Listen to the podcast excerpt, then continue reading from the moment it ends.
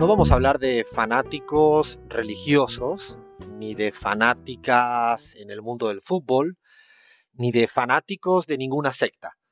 Vamos a hablar de lo que en el artículo reciente que publicó Paul Krugman, Premio Nobel de Economía, pero que hoy en día se dedica a hablar de de casi todo. Es lo bueno que tienen los economistas que en un momento fueron medio conservadores, pero cuando van creciendo entienden que la economía va mucho más allá de una ecuación econométrica. Él hablaba en ese texto de los fanatical centrists, es decir, los centristas fanáticos. Estoy hablando del centro, eso que tanto y tanto últimamente se escucha en la política en cada disputa electoral.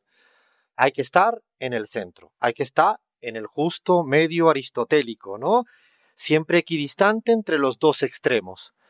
A partir de ahí se generó un gran revuelo en Estados Unidos porque este texto de Krugman, que no es que sea ni marxista ni socialista, ni comunista, planteaba que había una suerte de trampa en esta equidistancia cuando aparecían estos fanáticos centristas. ¿Y por qué? Lo explicaba de una manera muy simple, y es que cuando te colocas en el centro entre dos polos opuestos, lo que él argumentaba es que el polo opuesto, el polo de la derecha, el conservador, era infinitamente más escorado a la derecha de lo que podría estar el polo más progresista, más a la izquierda.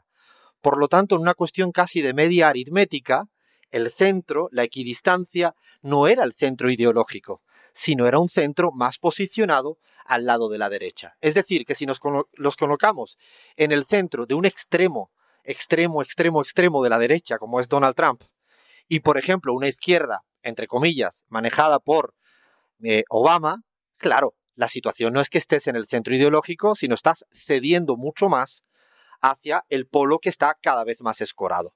Esto lo estamos viendo cada vez más en América Latina. Eh, si miramos, por ejemplo, qué ocurre en la Argentina, claro, se plantean ahora las apariciones de ciertas candidaturas de centro le hace La Baña, le hace Massa o le hace tantos otros. Claro, el centro de qué dos extremos. Bueno, en un extremo está el señor Macri con sus políticas económicas, de regresividad en materia de derechos civiles, de libertades, de todo lo que ya sabemos, pero está en el extremo. En el otro lado, las propuestas probablemente de la época kirchnerista fueron propuestas progresistas, pero que de ninguna de las maneras podía ser tildada de extrema izquierda en tanto en cuanto ni siquiera se cambió, por lo que fuere, la constitución vigente que condicionaba las reglas del juego. Colocarse en el centro, al final, implica estar más cerquita de las versiones de la derecha que de las versiones de una izquierda tan extrema.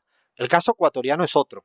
Lenín Moreno se quería situar en el centro de dos polos, el correísmo por un lado y de todo lo que ha sido la derecha ecuatoriana, pues no sé, desde Lazo, Rodas o el mismo Nebot.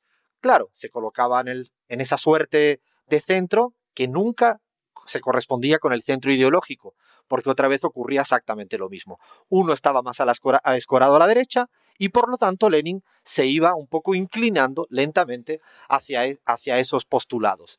Esto es interesante, sobre todo que venga desde Estados Unidos, para hacernos también pensar en nuestra región latinoamericana, porque se puso de moda esta posición de centro aritmético, ¿no? Que en el fondo es una concesión frente a las cuestiones de la derecha. Si uno en Brasil pone como en un polo opuesto a Bolsonaro y el otro, no sé, hasta, el misma, hasta la misma Dilma, seguramente el centro es al final un puntaje mucho más cerquita de las propuestas de derecha. Lo digo fundamentalmente, pensando en voz alta, es para que cuando aparezcan estos fanáticos del centro, no nos confundamos y no creamos que estamos en ningún centro ideológico, sino que cada vez estamos más escorado a la derecha y se camuflan con esos ¿no? sombreritos de centro. Esto es la pizarra, dale, pon buena música, pon play, Fer.